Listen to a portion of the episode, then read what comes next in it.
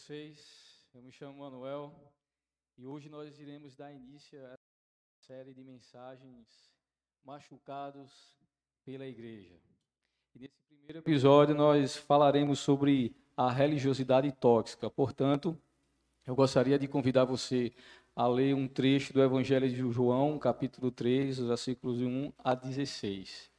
Esse texto não vai ser mostrado aqui na tela, porque eu quero incentivar vocês a trazerem as suas Bíblias, ok? Seja física, seja por meio do aplicativo, seja comprando ali também na nossa lojinha. Temos várias Bíblias e todo, toda a venda daquele material será utilizado para a gente readquirir as nossas TVs, os nossos equipamentos, é, que infelizmente nos foram subtraídos. Portanto, é, se acostumem a lerem a palavra de Deus nos cultos, porque nós vamos fazer isso com mais frequência daqui para frente. Então, João, capítulo 3, os versículos de 1 a 16.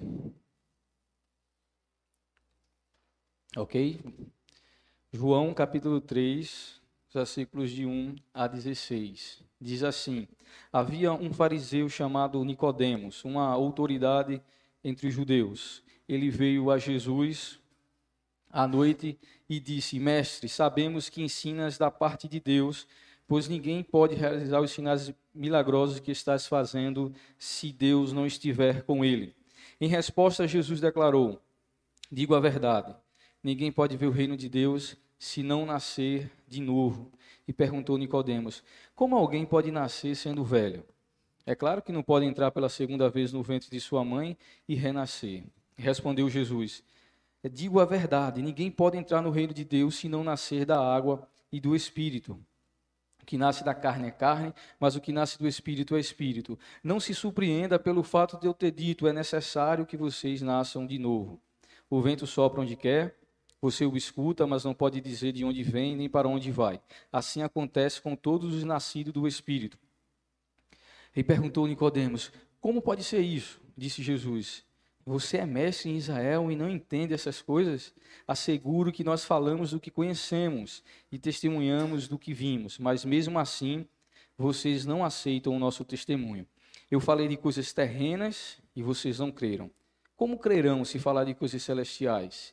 Ninguém jamais subiu ao céu, a não ser aquele que veio do céu, o Filho do Homem. Da mesma forma como Moisés levantou a serpente no deserto, assim também é necessário que o Filho do Homem seja levantado, para que todo o que nele crê tenha a vida eterna. E aí, o versículo que todos nós conhecemos e gostamos muito de, de recitá-lo, é porque Deus tanto amou o mundo que deu o seu Filho unigênito para que todo o que nele crê não pereça, mas tenha a vida eterna. A vida eterna. É, antes de nós é, prosseguirmos nessa nesse primeiro episódio, religiosidade tóxica, eu gostaria de esclarecer alguns pontos para vocês. Eu acho muito importante fazermos isso. O, o, primeiro deles é que essa série ela foi definida desde o ano passado. Então, isso significa dizer é, que nós não queremos aqui fazer nenhuma relação com quaisquer fatos que aconteceram recentemente e nem tampouco utilizar essa série é, para soltar indiretas a qualquer tipo de pessoa.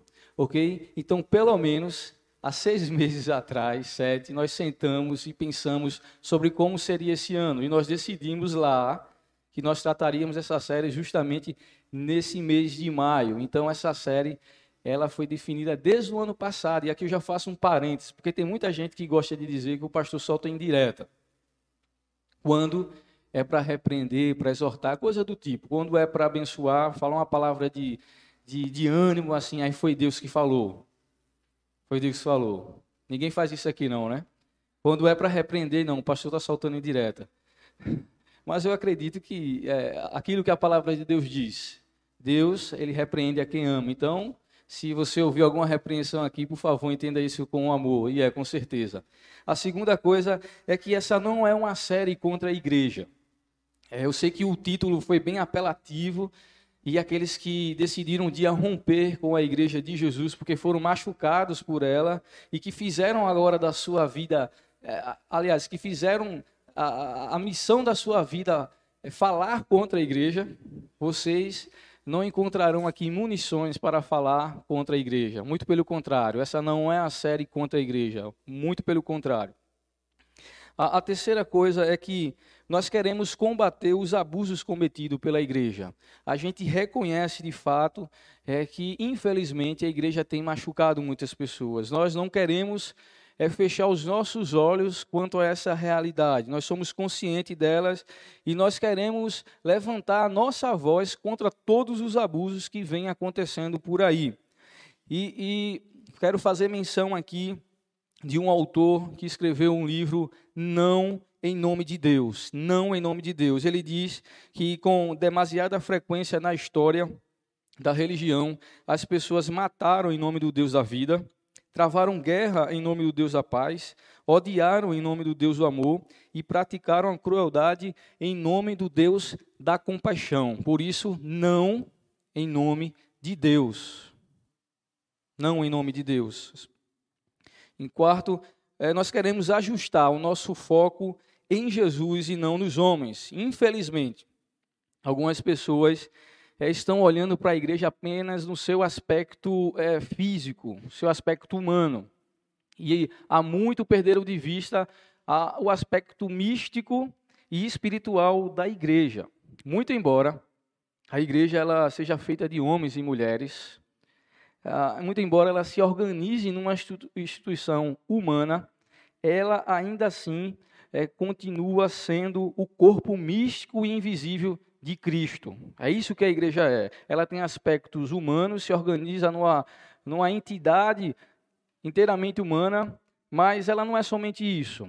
Ela é o corpo místico e invisível de Cristo, no qual a Bíblia diz que Jesus é o cabeça. Então, é, a nossa relação com a igreja não pode ser é, moldada, aliás, a minha relação com Jesus precisa moldar a minha relação com a igreja, e não o contrário. Às vezes a gente está moldando a nossa relação com Jesus a partir da nossa relação com a igreja. E então é quando somos machucados, rompemos não só com a igreja, mas também com Jesus. E às vezes a gente não rompe com Jesus. Alguns não rompem, eles rompem apenas com a igreja. E então eles é, continuam amando a Jesus, mas sem querer relacionamento com a igreja de Jesus. E alguns então se denominam desigrejados. Eu não sei como, porque como amar a Jesus e não amar a igreja de Jesus, a igreja pela qual ele morreu e ressuscitou para formá-la. E em quinto, essa, essa série é um convite para nós amadurecermos em nossa fé. Gente, pelo amor de Deus, vocês precisam entender que quando nós nos tornamos cristãos, nós estamos nos tornando pequenos cristos. Portanto, Jesus é o alvo da sua vida. Jesus é o alvo da sua vida. Ele que é o autor e o consumador da sua fé. Portanto, é nele e somente nele que nossos olhos precisam estar colocados. É Jesus a pessoa em que você deve fazer todo o esforço para imitá-lo. E a sua vida precisa ser uma vida baseada exatamente naquilo que nós encontramos nos evangelhos e no Novo Testamento. Portanto, é, se você está caminhando numa direção diferente, se seus olhos estão sendo colocados apenas nas pessoas da igreja, se seus olhos estão sendo colocados apenas na figura do pastor, por favor, por favor, pare. Seus olhos precisam ser colocados em Jesus. Seus olhos precisam estar colocados em Jesus. Portanto, essa série é um convite para nós amadurecermos em nossa fé. Portanto, a pergunta: você já foi machucado pela igreja? Eu abri duas caixinhas no Instagram. Eu não sou influente, longe disso, tenho pouquíssimos seguidores, mas algumas dessas pessoas são aqui do Farol e são outras tantas cristãos. Então eu coloquei lá uma caixinha com essa pergunta: Você já foi machucado pela igreja? E a resposta foi o seguinte: é, 89% responderam sim. sim, eu já fui machucado pela igreja. E 11% responderam não, eu não, não fui machucado pela igreja. Eu acho que ali estão os anjos. estão os anjos ali. Mas é isso que eles responderam. 89% sim, 11% não. A, a, segunda caixinha foi o que te machucou na igreja. O que é que te machucou na igreja? E aí a gente vê que 20% religiosidade e legalismo. 23% julgamento, falta de amor, conflitos e fofocas. 43% abuso de poder, hipocrisia e politicagem de líderes. E 14% manipulação e distorção da palavra de Deus. E aqui ainda entrou uma outra estatística. Muitas pessoas mandaram para mim: cadê as opções de todas? Onde está a opção de todas elas? Porque a igreja já machucou em todas essas áreas. E eu fiquei pensando, né? Por quê? Por que essa vontade de querer marcar ali todas as opções? É porque, de fato, é, se sentiram, de algum modo, não somente machucadas pela igreja, mas abusadas. Abusadas espiritualmente, de toda forma, por causa dessa religiosidade tóxica. É, o abuso espiritual é, sem sombra de dúvida, algo terrível, algo muito doloroso e de difícil superação. E ele ocorre normalmente é, quando o autor vai estabelecer um controle sobre alguém, utilizando algumas armas. A primeira dela é as escrituras. Eles vão manipular o texto bíblico para dizer exatamente o que querem. Não estão interessados no significado do texto bíblico, mas estão interessados em utilizar o texto bíblico para dizer o que querem exatamente, a fim de dominar as pessoas e manipulá-las. Então eles retiram o texto do seu contexto e aí fazem malabarismos assim inimagináveis, fazem distorções interpretativas assim absurdas, exatamente para se valer do fato das escrituras ser considerado um livro sagrado. Então, se eu estou dizendo isso, então é isso que a Bíblia está dizendo. E aí eles se valem do índice baixo de leitura da, da população, além da pouca iniciativa da gente investigar as coisas. Então, é, quanto de vocês, de fato, irão depois olhar o texto para ver se o que eu estou dizendo aqui realmente corresponde? Eles sabem disso, eles sabem que as pessoas vão acreditar que o que está sendo dito é, é a verdade. E aí, por não investigarem, eles terminam sendo abusados usando as próprias escrituras. A segunda coisa dessas armas de abuso espiritual são os usos e costumes. Né? Então, eh, se você quiser fazer parte da família, você precisa se submeter à cartilha das regras já pré-estabelecidas, exigentes, existentes e que foram assim feitas por um ungido do Senhor. Então você é, não pode é usar determinado tipo de roupa, você não pode é, comer certos tipos de comida, beber certos tipos de bebida, é, você não pode cortar o cabelo, não pode pintar a unha, não pode se depilar, não pode jogar bola, não pode usar bermuda, calça, não pode ouvir música do mundo, é, não pode ver televisão, não pode, não pode, é só não pode. Porque essas são as nossas regras. Esses são os nossos usos e costumes. E se você quiser fazer parte, você tem que se submeter. Você tem que é, fazer uso dele também, porque é assim que Deus nos revelou, é assim que nós temos acreditado. E, e, e se você não fizer isso, e óbvio que a maioria das pessoas vão fazer porque não querem ficar de fora, quem vai querer ficar de fora? Ninguém. Então as pessoas se submetem e, e, e, se você não se submeter, e se em algum momento você começar a questionar é, você vai ter que acertar contas com o pastor. Com o pastor. Não é só o pastor, é o homem de Deus. É o oráculo divino, é a figura é que quase que intermedia Deus e as pessoas. Então eles vão se utilizar disso. É, e a próxima a arma mais utilizada por esses abusadores é, espirituais e da fé é exatamente seu papel de liderança. Então, eles vão se utilizar é, aliás, vão se intitular ungidos do Senhor. Ah, eu sou ungido de Deus. Eu recebi uma unção toda especial. É por isso que você precisa obedecer o que eu estou dizendo. É porque se você não quiser se dar mal, se você é, quiser prosperar, se você não quiser ser acometido de uma lepra, de um câncer, de um acidente de trânsito, qualquer coisa terrível, é, você precisa me obedecer. Você precisa honrar a, a família sacerdotal. Nós temos uma família sacerdotal. A unção não é somente sobre mim, mas sobre a minha esposa, sobre meus filhos, porque afinal de contas, a esposa do pastor é pastora e os filhos dos pastores são também pequenos pastores. E aí então você tem que aceitar o nepotismo na liderança, porque afinal de contas, ora bolas, é um ungido do Senhor. Você tem que aceitar, calado, que depois que o pai sai, o filho entra. E se o pai sair e só tiver filha, vai o genro. Porque é isso, é a família sacerdotal. E se você não aceitar, você vai ser carimbado. Como o quê? Rebelde. A ovelha negra. Você está carimbado, marcado. Você é rebelde. Então, essa é a forma, meus irmãos, que o abuso acontece. E quase sempre, eu falando aqui, pode parecer assim, interessante, ok, eu já sei de tudo isso, Manuel. Mas o fato é que isso acontece invariavelmente de modo muito sutil e sagaz. Quando você chega, ninguém diz, diz essas coisas para você. Mas isso está lá, acontecendo. Não é assim no começo, né?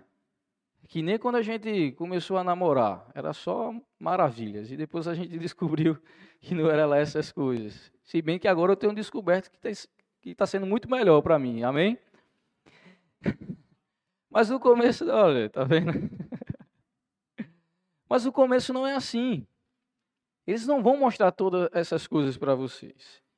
É de maneira sutil, sagaz. É, vai se transvestir de uma desculpa por cuidado. É porque nós queremos cuidar de você. Nós estamos tão preocupados com você que nós é, estamos fazendo isso. Assim, lhe cercando, lhe pressionando, é, usando dessas táticas é, de controle e, e, e dominação para cuidar de você, porque você não sabe cuidar de si mesmo. Nós sabemos e nós queremos cuidar de você. Eu quero cuidar de você. E a gente não percebe. É porque esse, esses líderes, essas pessoas, eles sabem muito bem explorar as nossas vulnerabilidades. Eles são especialistas em descobrir os nossos pontos de fraqueza e atuar exatamente ali. Eles sabem identificar as nossas carências. E sabem também se colocar muito pronto e disposto a supri-las. Então, estão o tempo todo observando quais são as nossas vulnerabilidades, quais são as nossas carências e tentando explorá-las a fim de ganhar-nos para si. Tudo isso que eles desejam fazer com que pessoas se apeguem a Ele. A Ele.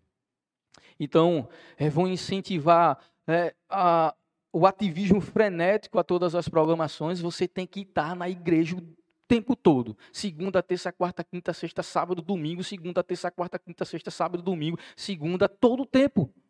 Todo o tempo. E se os dias não forem necessários, de manhã, de tarde, de noite. Você tem que dar o seu jeito, você que se vire.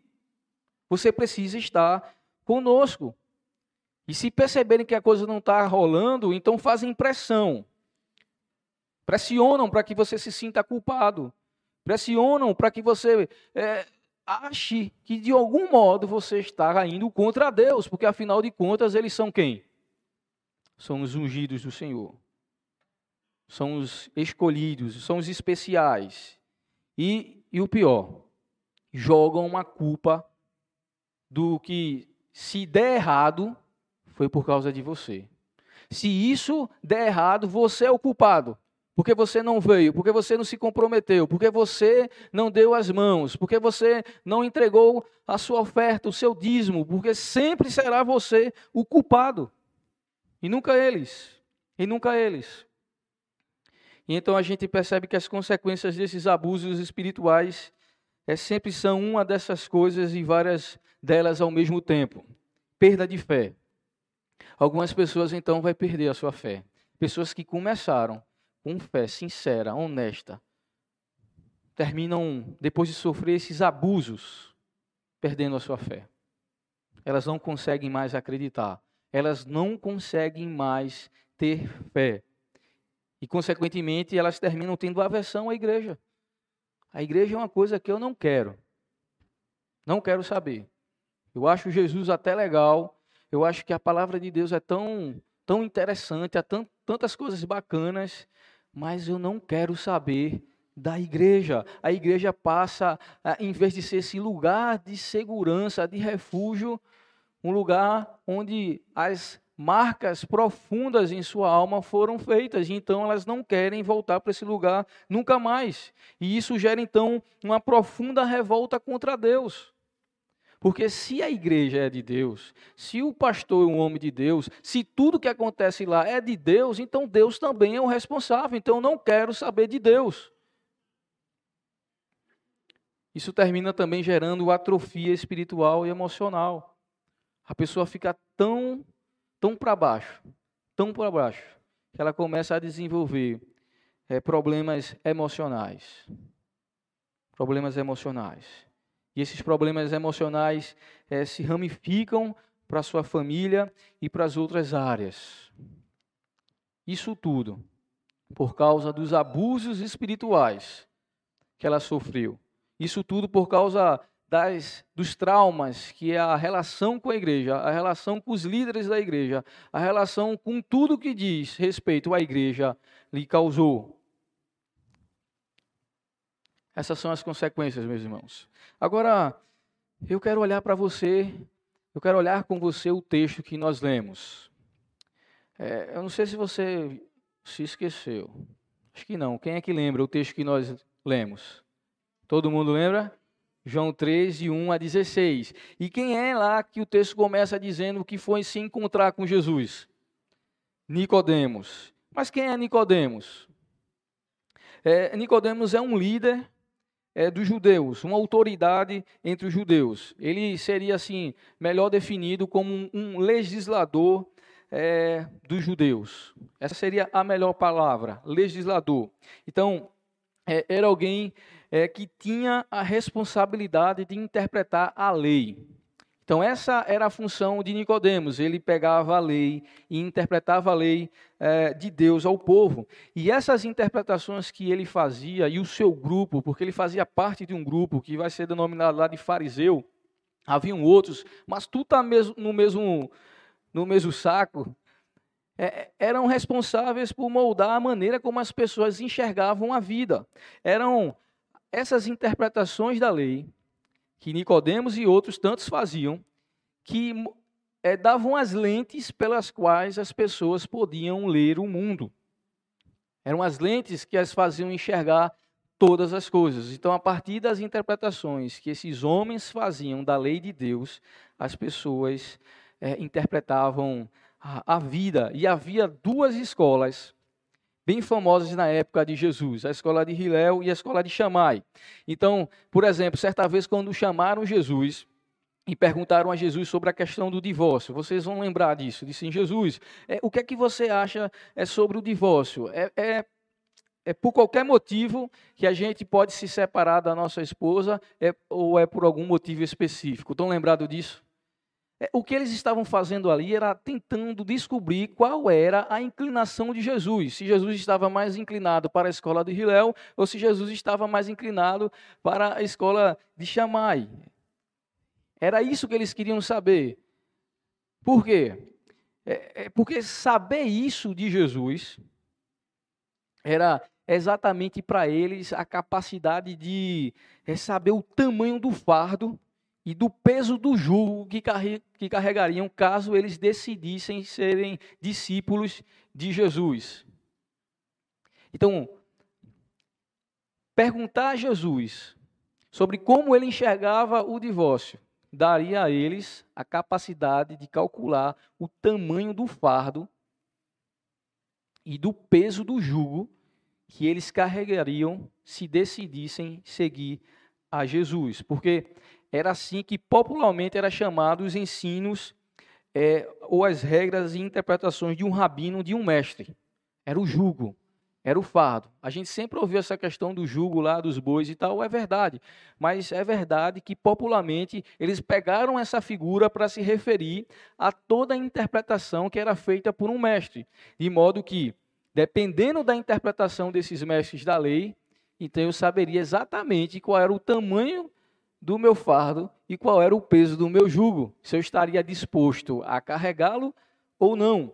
Então é por essa razão é, que Nicodemos então vai se aproximar de Jesus dizendo, é, Rabi, está no versículo 2, Rabi, nós sabemos que o Senhor é um mestre. Olha só, é um mestre. Ou seja, a gente já percebeu, Jesus, que você tem algumas interpretações acerca da lei. Nós já é, estamos espertos de que você também tem uma visão sobre a lei de Deus e que Deus enviou, pois ninguém pode fazer esses milagres se Deus não estiver com ele. É por essa razão que Nicodemos se aproxima de Jesus, querendo saber qual era a interpretação de Jesus acerca da lei, sendo que é, o próprio Nicodemos, ele é a representação dessa religiosidade tóxica existente na época de Jesus. Porque Nicodemos era o quê? Um mestre. Era alguém que interpretava a lei. Era alguém que fazia não somente a interpretação da lei, mas com que pessoas vivessem baseado por meio dessa interpretação. Então, é, ele participava num sistema religioso que a gente vai descobrir, porque Jesus vai deixar isso de maneira muito clara, que era um peso insuportável para as pessoas carregarem.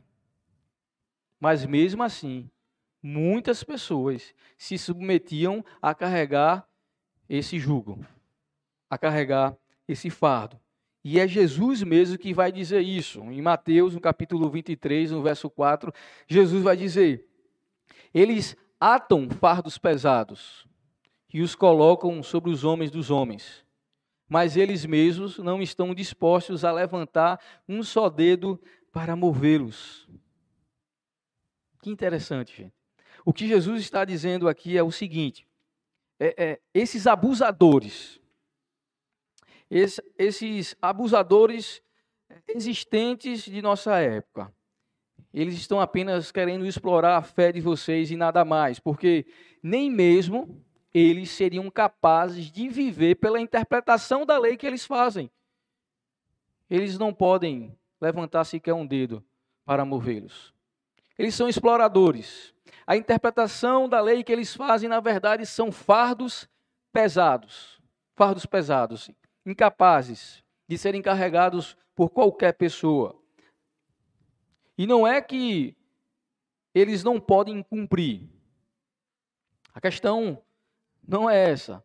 A questão é que eles nem mesmo sabem o que estão dizendo. Eles estão falando de coisas que eles não sabem. Porque perceba a evidente incompreensão de Nicodemos é quando Jesus começa a falar. Vocês perceberam? Que Nicodemos aborda Jesus querendo saber qual é a sua interpretação sobre a lei, qual é o seu jugo e o seu fardo. E quando Jesus começa a falar, ele mostra uma evidente, uma evidente incompreensão. Está no verso 9. Perguntou Nicodemos: Como pode ser isso? Jesus começa a interpretar a lei a partir da pergunta que Nicodemos faz, respondendo até perguntas que ele não fez, mas que ele sabia que havia em seu coração. E quando Jesus começa a fazer isso, Nicodemos diz: "Como pode ser isso?" E Jesus responde: "Você é mestre em Israel e não entende essas coisas?" Como assim, Nicodemos? Eu estou falando sobre a lei que você se coloca como um mestre, como um interpretador e você não consegue compreender o que eu estou dizendo. Porque essa religiosidade é que Nicodemos vivia, que estava atrelada ao cumprimento de um sem número de regras, era inútil e vã. estava se vindo apenas para alimentar o próprio ego é, desses religiosos, né, fazendo apenas a roda daquele sistema religioso é, girar. E girar utilizando como combustível a fé ingênua de muitas pessoas. E que depois é, de serem é, usadas e abusadas, elas seriam descartadas traumatizadas por essa religião que diz ter Deus, mas na verdade está bem distante dele. Então, é, entende por que Jesus ele vai pegar pesado contra os religiosos do seu tempo? Percebe por que Jesus não vai aliviar para os religiosos, para aqueles que sustentavam uma visão e interpretação sobre a lei de Deus, que era fardo pesado para as pessoas. Você entende? Porque em vez de eles estarem nesse lugar de cuidado, nesse lugar é, de tratar as pessoas, eles, na verdade, estavam fazendo apenas é, machucar e ferir. E as pessoas não eram as coisas mais importantes para eles. E se você achar que eu estou exagerando, por favor, é, ouça com atenção. Isso são palavras de Jesus. Ai de vocês, mestres da lei e fariseus, hipócritas, pois vocês fecham a porta do reino do céu para os outros, mas vocês mesmos não entram, nem deixam que entre os que estão querendo entrar. Ai de vocês, mestres da lei e fariseus, hipócritas, pois vocês exploram as viúvas e roubam os seus bens, e para disfarçarem fazem longas orações. Por isso o castigo de vocês será pior. Ai de vocês, mestres da lei, fariseus, hipócritas, pois vocês atravessam os mares e viajam por todas as terras a fim de procurar converter uma pessoa para a sua religião. E quando conseguem, to tornam essa pessoa duas vezes mais merecedoras do inferno do que vocês mesmos. Ai de vocês, guias cegos, pois vocês ensinam assim: se alguém jurar pelo templo, não é obrigado a cumprir o juramento. Mas se alguém jurar pelo ouro do templo, então é obrigado a cumprir o que jurou. Tolos e cegos, qual é o mais importante? O ouro ou o templo que santifica o ouro? Vocês também ensinam isto. Se alguém jurar pelo altar, não é obrigado a cumprir o juramento. Mas se jurar pela oferta que está no altar, então é obrigado a cumprir o que jurou. Cegos, qual é o mais importante? A oferta ou o altar que santifica a oferta? Por isso, quando alguém jura pelo altar, está jurando pelo altar e por todas as ofertas que estão em cima dele. Quando alguém jura pelo templo, está jurando pelo templo e por Deus que mora ali. E quando alguém jura pelo céu, está jurando pelo trono de Deus e pelo próprio Deus que está sentado nele. Ai de vocês, mestres da lei e fariseus, hipócritas, pois vocês dão a Deus a décima parte até mesmo da hortelã, da erva doce e do cominho, mas não obedecem aos mandamentos mais importantes da lei que são o de serem justos com os outros e o de serem bondosos e de serem honestos. Mas são justamente essas coisas que você deve fazer, sem deixar de lado as outras. Guias cegos, com um mosquito e engole um camelo. Ai de vocês, mestres da lei e fariseus, hipócritas! Pois vocês lavam o copo e o prato por fora, mas por dentro eles estão cheios de coisas que vocês conseguiram pela violência e pela ganância. Fariseu cego, Lave o primeiro copo por dentro, então a parte de fora também ficará limpa. Ai de vocês, mestres da lei, fariseus hipócritas, pois vocês são como um túmulo pintado de branco, que por fora parecem bonitos, mas por dentro estão cheios de ossos, de mortes e de podridão. Por fora vocês parecem boas pessoas. Boas pessoas. Mas por dentro estão cheios de mentiras e pecados. A marca da religiosidade tóxica é que ela não está baseada nos ensinamentos de Jesus. Observe é, como era formado o sistema religioso é, que Nicodemos fazia parte, que não estava nem um pouco preocupado com as pessoas, nem um pouco. Eles estavam preocupados com muitas coisas, mas menos com as pessoas. Haviam três pilares que formavam a base daquela religiosidade tóxica. A primeira delas era o templo. O templo era o lugar de encontro com Deus.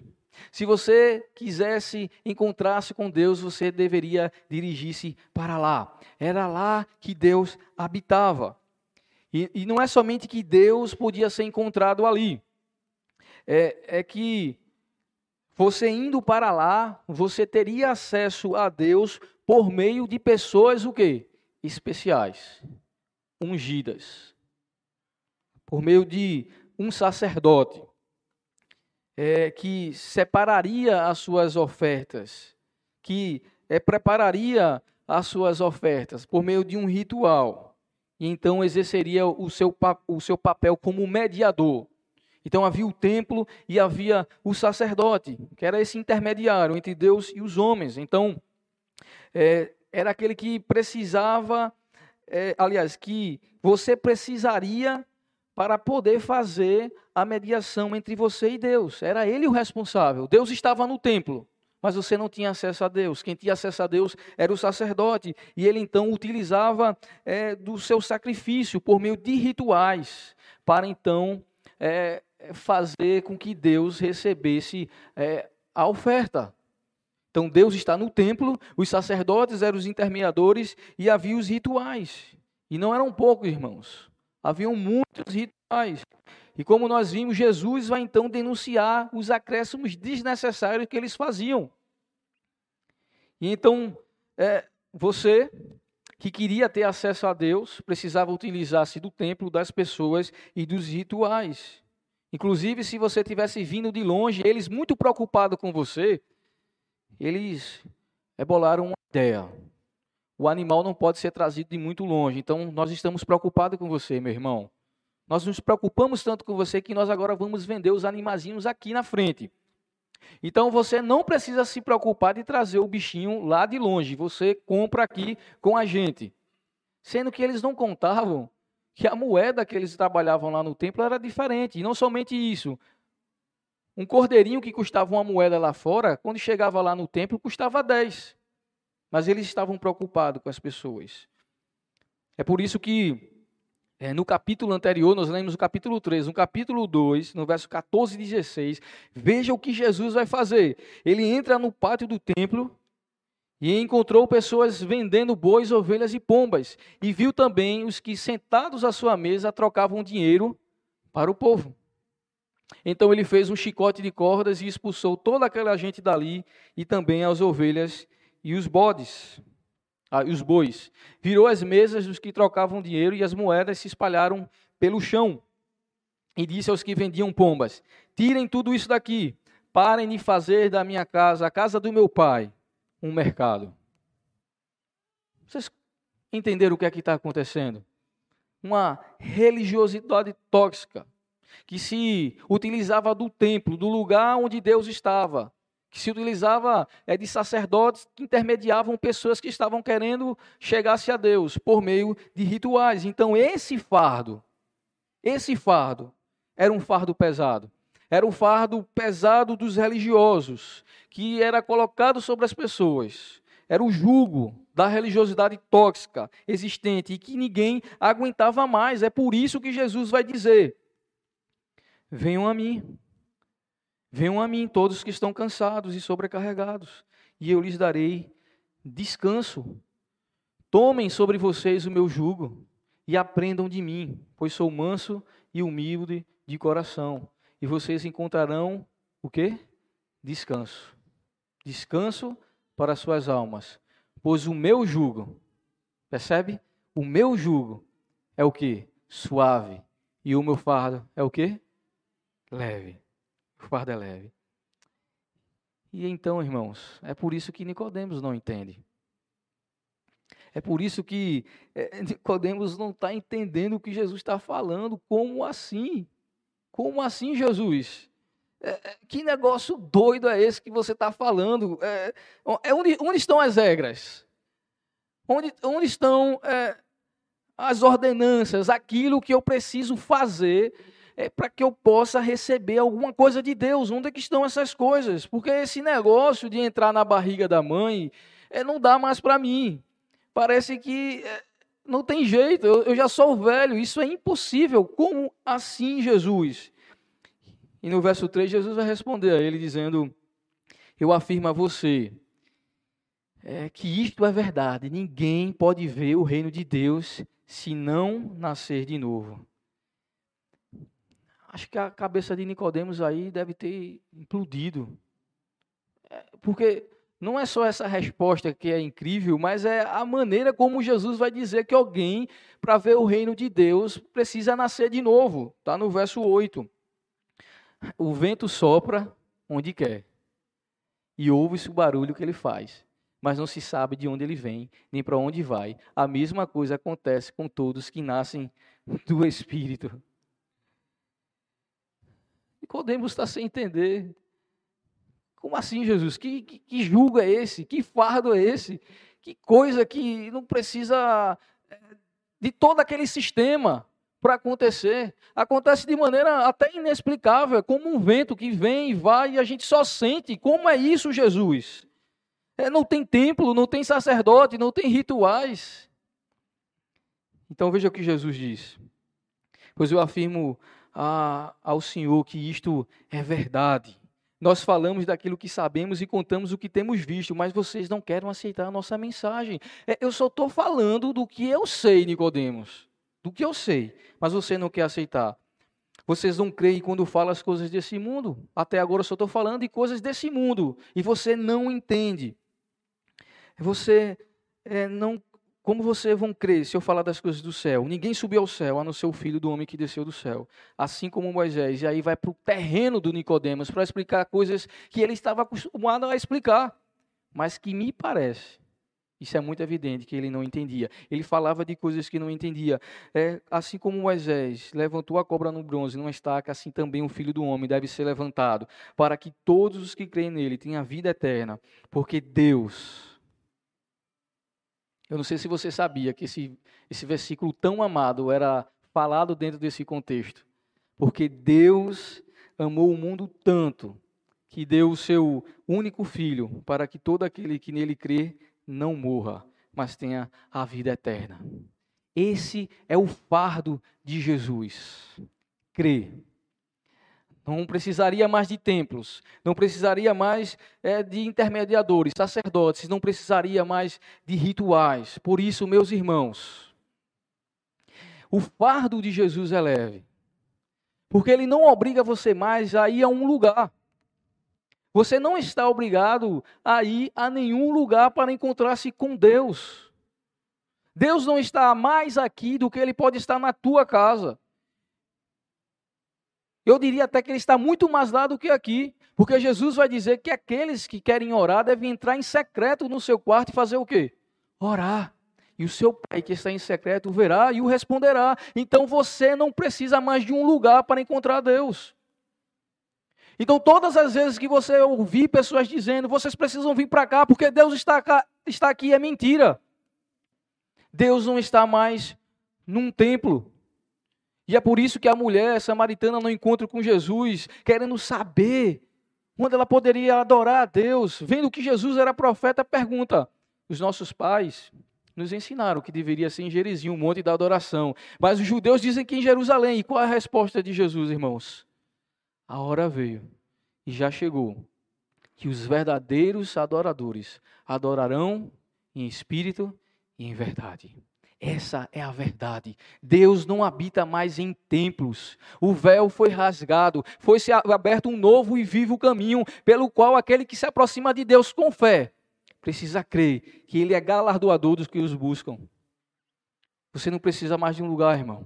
Deus, Ele agora vem habitar em você por meio do Espírito Santo. É por isso que Jesus disse: aquele que crê em mim, eu e o Pai viremos para Ele e faremos nele morada. Deus está em você. Deus está na igreja. Não nessas paredes. Não nesses utensílios que temos aqui. Nada disso retém mais a presença de Deus. Por um momento, um corpo reteve, foi o de Jesus, mas hoje ele habita em nós. Habita em nós. Você, por isso, portanto, não precisa de um sacerdote. Você não precisa de alguém intermediando a tua relação com Deus. A tua relação é você e Deus, e mais ninguém. Você não precisa de um intermediário.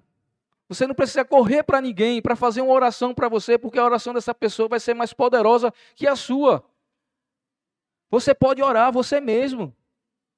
Você pode falar com Jesus e ele te responder. Você não precisa de um sacerdote. Você não precisa de rituais mais. Não existe mais oferendas, irmãos. Isso é coisa, sei lá do quê. Mas não é do cristianismo, não é do evangelho. A única coisa que Jesus pede de mim e de você é um coração contrito e quebrantado, do qual o salmista vai dizer que Deus não rejeitará. Você quer impressionar Jesus? Você precisa se arrepender dos seus pecados. Você precisa chorar pelos seus pecados. Você precisa se lançar diante dele em humildade e dizer: Jesus, eu creio nessa verdade. É por isso que Jesus vai terminar a conversa com Nicodemos dizendo: é Deus amou o mundo de tal maneira. Porque todas essas coisas que existiam até então eram sombra, irmãos, era uma antiga aliança. Mas o fato de Deus nos amar inaugurou uma nova aliança conosco por meio de Jesus e do seu sacrifício. Por isso, você quer ter acesso a Deus? Jesus. Você quer ter comunhão com Deus? Jesus. Você quer oferecer alguma coisa a Deus? Paulo vai dizer: ofereçam seus corpos como sacrifícios vivos, santos e agradável a Deus, que é o seu culto racional. Por isso você não precisa se apegar mais a elementos nenhum. Somente essa fé, essa crença, é esse olhar para aquele que está pendurado no madeiro. É isso que Jesus vai dizer para Nicodemos, Moisés, quando pendurou aquela serpente é para aqueles que estivessem olhando para aquele que estava lá, crendo, fossem curados. É isso. É isso que você precisa apenas ter. Fé. Fé. Então, para refletir e praticar, meus irmãos, é você tem buscado viver uma espiritualidade baseada nos ensinamentos de Jesus? Essa é a grande questão. Onde você tem baseado a sua espiritualidade? É nos ensinamentos de Jesus porque todas as vezes que nós nos desviamos das palavras de Jesus, nós corremos um sério risco de vivermos uma religiosidade tóxica. Segundo, há sinais de uma religiosidade tóxica em sua vida. Você tem tentado viver sua vida cristã ainda com essa ideia de que existe um lugar, de que existem pessoas e que existem rituais que você precisa fazer. E em terceiro, é, troque o fardo da religiosidade tóxica pelo fardo leve e o jugo suave da graça restauradora e libertadora de Jesus. Por favor, fique de pé.